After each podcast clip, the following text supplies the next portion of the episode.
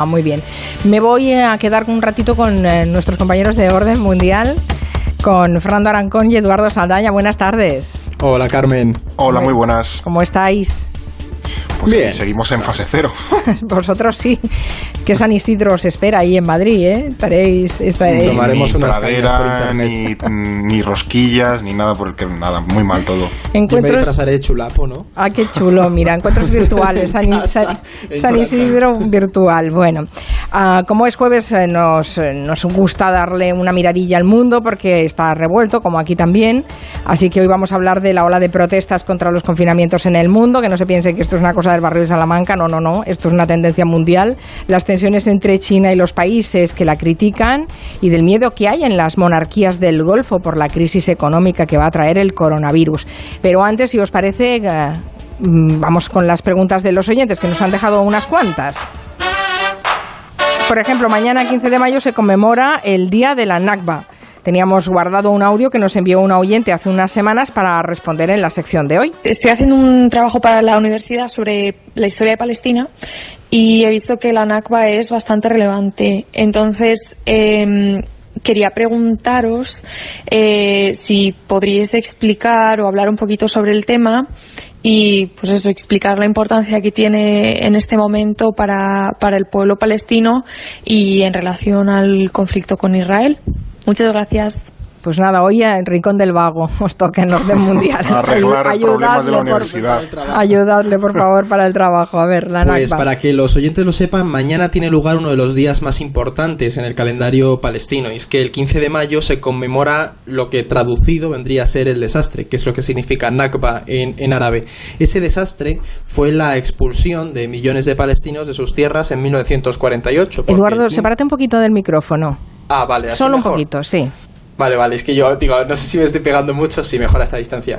Que el 15 de mayo del 48, ¿vale? Terminó oficialmente el mandato británico sobre, sobre la Palestina otomana. ¿Y qué pasa? Que ahí se inició una lucha entre el recién creado Estado de Israel con sus vecinos árabes por controlar todo el territorio. Entonces, la Nakba es un tema bastante delicado porque podemos decir que fue el origen de todo el conflicto que vemos hoy en día entre Israel y, la Palestina.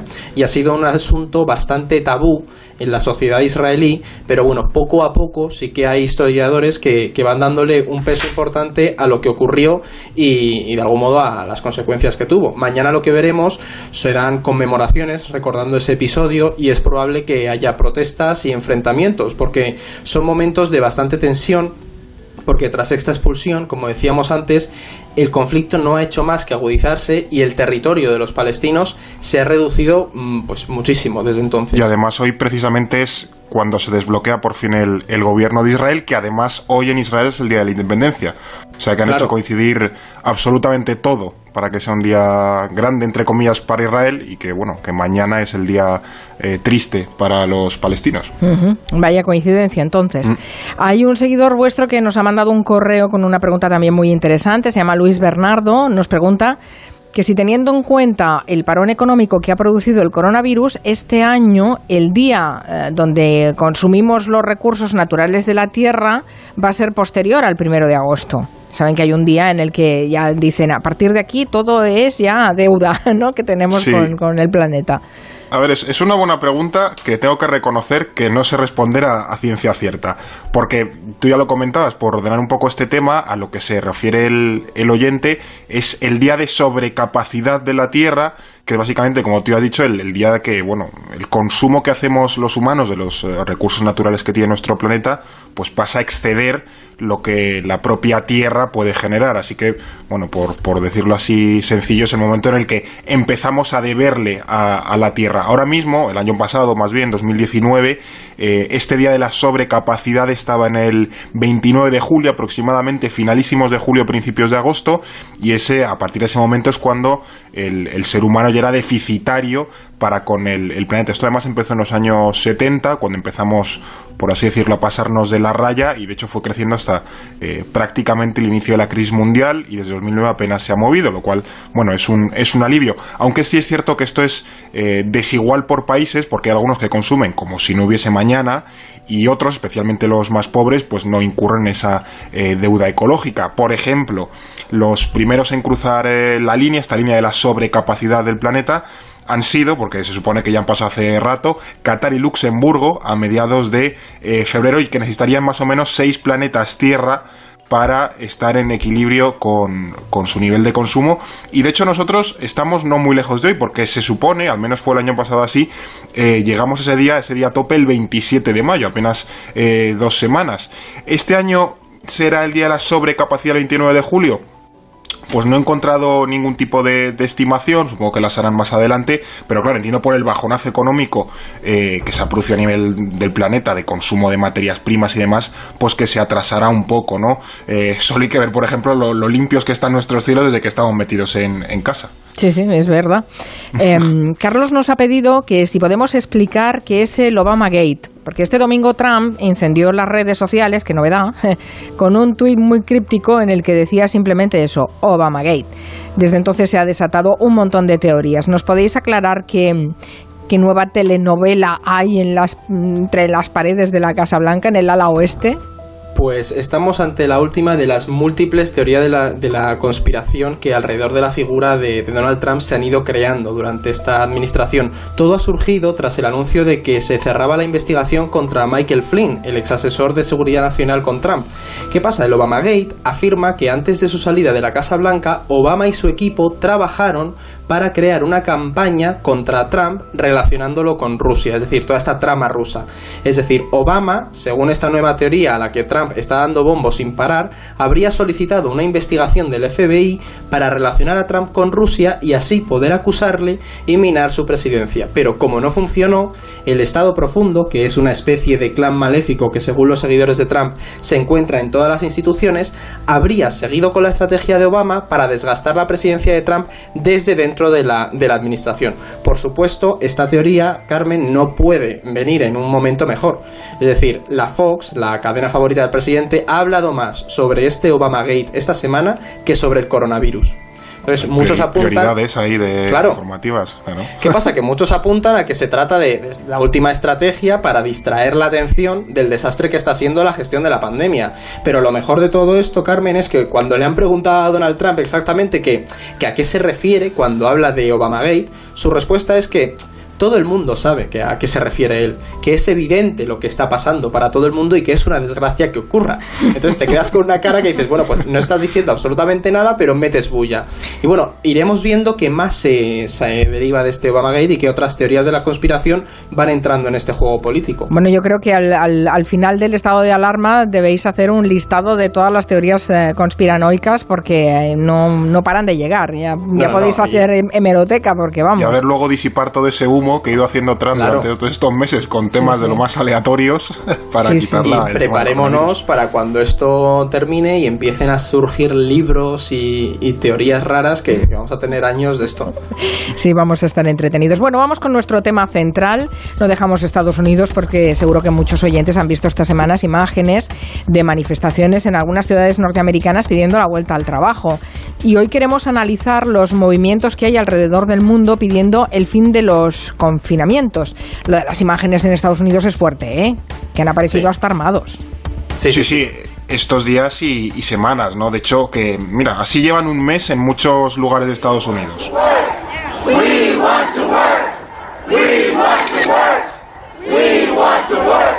Que quieren ir a trabajar, dice. We want to work. Eh, pero bueno, antes hay que separar eh, quién es esta gente, qué quiere, por qué quiere ir a trabajar y, qué pretenden, ¿no? Eh, en primer lugar, eh, no son protestas masivas, ni mucho menos, de hecho son, bueno, grupos pequeños en su mayoría, a menudo ligados a tendencias ultraconservadoras, incluso conspiracionistas, que en Estados Unidos no es algo demasiado raro, que intentan sobre todo en estados demócratas que se levanten las medidas de confinamiento. De hecho, en algunas de estas protestas, es lo que hemos visto estos días, son imágenes de cómo estas eh, milicias que van eh, armadas hasta los dientes entraban en edificios gubernamentales de los distintos estados, pues con sus particulares reclamaciones, que vamos, parecería de, un, de, que se ha invadido un país, pero no, eran, eran los propios estados de Estados Unidos. Y de hecho estamos ya más que acostumbrados, pues claro, a ver cómo estos grupos afines a la ultraderecha están muy bien organizados en Estados Unidos y donde, bueno, pues realizan sus particulares performance eh, por los más variados motivos. Además, Trump, por supuesto, les ha jaleado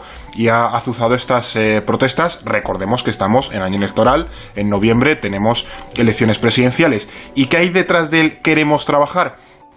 Pues un poco de eso, porque estos perfiles eh, además no son especialmente pudientes eh, y como eh, personas con, con, baja riqueza, una riqueza media en Estados Unidos, probablemente sean muy dependientes de empleos presenciales que ahora mismo pues, están cerrados. Pero también es una reafirmación de ese individualismo estadounidense, en su aplicación más extrema quizás, de que el gobierno no es quien para decirme a mí, decir, al, manifestante, eh, bueno, que me debo recluir y a dónde puedo ir, a dónde no puedo ir, que para eso es mi derecho constitucional, aunque hay una pandemia que haya matado a más de 84.000 compatriotas ahora mismo en Estados Unidos. Pero bueno, ellos mantienen esa percepción de que su libertad está por encima de cualquier otra consideración.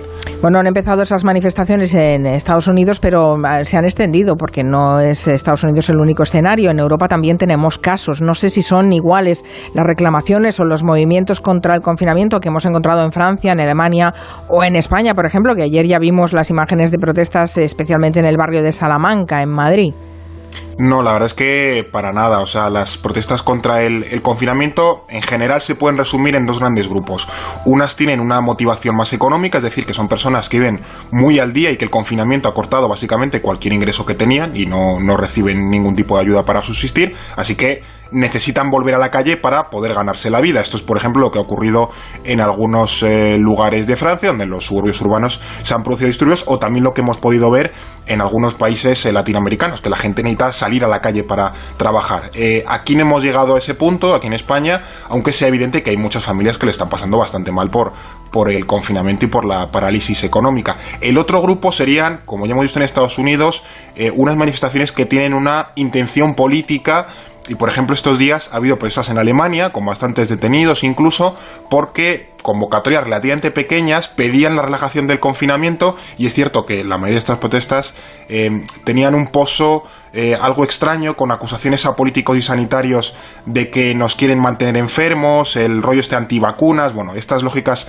eh, conspiranoicas. No hay ninguna reclamación formal, seria medianamente bien construida detrás, más allá de quitar el desconfinamiento, ese es, su fin. Y esta es la línea, aunque dulcificada, por ejemplo, que hemos visto estos días en, en Madrid, en el barrio de Salamanca, que al final son gente bien reclamando libertad como eh, concepto abstracto, sin mucha más eh, trayectoria, sin una libertad aplicada a algo concreto. nos, ha, nos ha puesto en Twitter Jorge eh, unas imágenes de una protesta delante del Parlamento en Melbourne al grito de detengan a Bill Gates.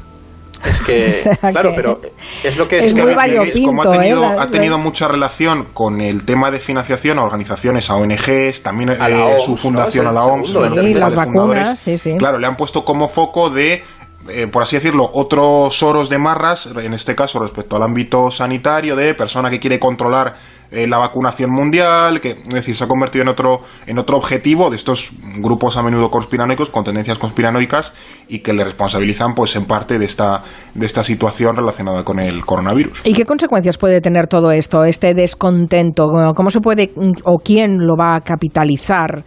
Eh, ¿Y cómo pueden los gobiernos de estos países encararlo? Pues las consecuencias eh, buenas no son, porque este tipo de manifestaciones, eh, aunque no son muy masivas, sí que se viralizan muy rápido y al final fomentan mucho pues la polarización social. No tanto por la manifestación, que oye, es un derecho que se puede ejercer, sino por la falta de respeto a las medidas de distanciamiento eh, en estas situaciones, en la coyuntura en la que estamos.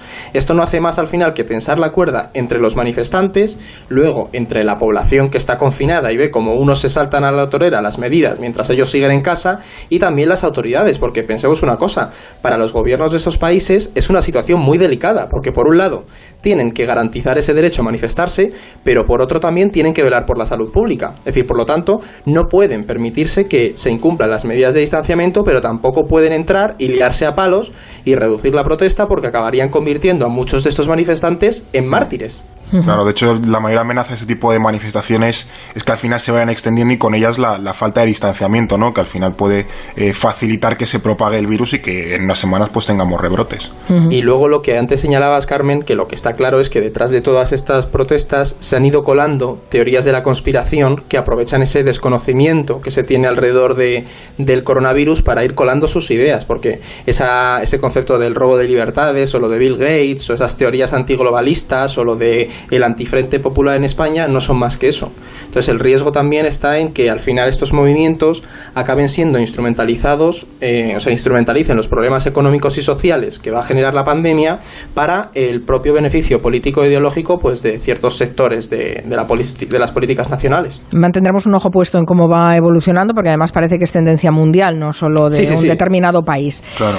Vamos a repasar algunas otras noticias porque la semana pasada hablasteis de cómo algunos países, entre ellos Australia, habían empezado a pedir explicaciones a China, e investigaciones sobre el origen del coronavirus, el brote de coronavirus. Bueno, pues esta semana nos enteramos de que el gobierno chino ha frenado la importación de carne australiana. ¿Va a tener que ver una cosa con la otra o qué? ¿O no? A ver, según China, esto no es ni mucho menos que una represalia, que va, no, no, no, no, es simplemente una cuestión regulatoria, no ah. tiene nada que ver.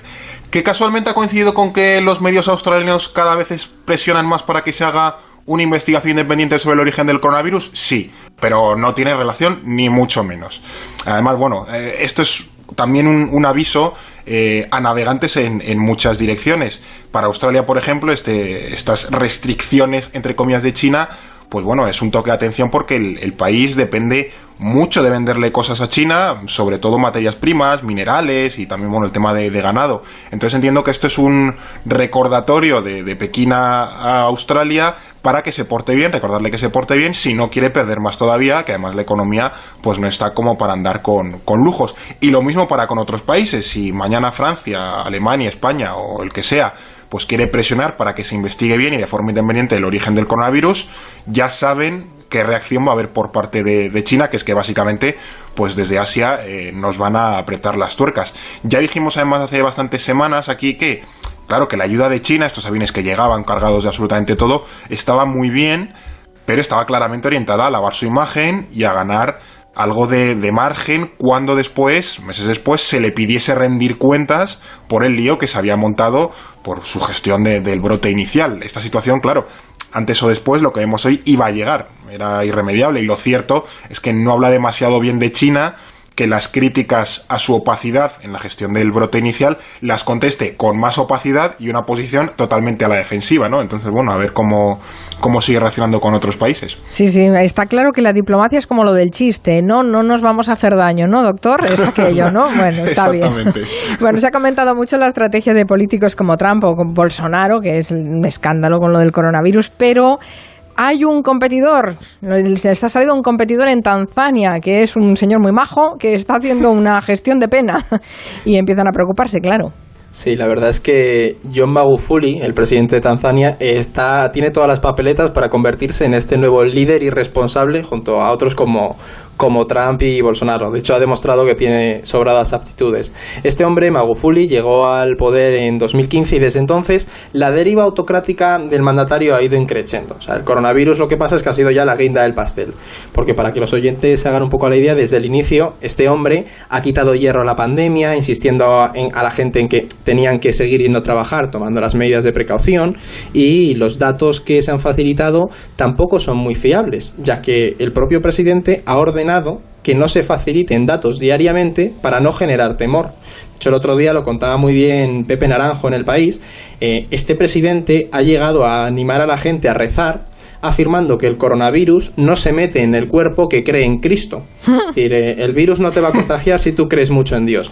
También, ¿qué pasa? Recordemos que ahora mismo el continente africano está gestionando bastante bien la pandemia, tiene 73.000 contagiados, unos 2.500 fallecidos y 26.000 personas han superado el virus. ¿Qué pasa? Que preocupa mucho la actitud de presidentes como, como el de Tanzania, porque se puede descontrolar la situación en un país de más de 50 millones de habitantes. Entonces, iremos viendo hacia dónde va este señor, pero por ahora que puede salir mal que está desatado. sí, sí, sí. Sí, sí, tremendo. Uh, no sé si nos da tiempo a explicar un poco las líneas maestras de cómo um, va a evolucionar la situación en los países del Golfo Pérsico porque el coronavirus ha afectado de lleno al mercado del, del, petróleo y evidentemente eso también tiene una lectura de lo que puede pasar en esos países, ¿no? Una lectura política.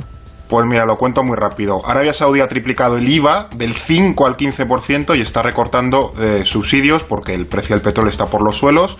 Y como estos países no tenían un sistema tributario, es decir, en países del Golfo Pérsico no había impuestos, era todo el petróleo. Claro, como el petróleo está desplomado, pues necesitan sacar dinero de otras, eh, de otras vías de ingreso y ahora están buscando la vía de los impuestos. Ojito con estos países porque como hay mucho producto subvencionado, alimentos, gasolina, por ejemplo, cuando se han retirado esos subsidios por recortes por la crisis económica, nos acordaremos, por ejemplo, hace una década con las revueltas árabes, ha habido bastantes problemas. Así que veremos si se, si se pasan con la mano y las tijeras. A ver qué puede pasar. Bueno, sí, pueden eh, transformar los campos petrolíferos en polvorines.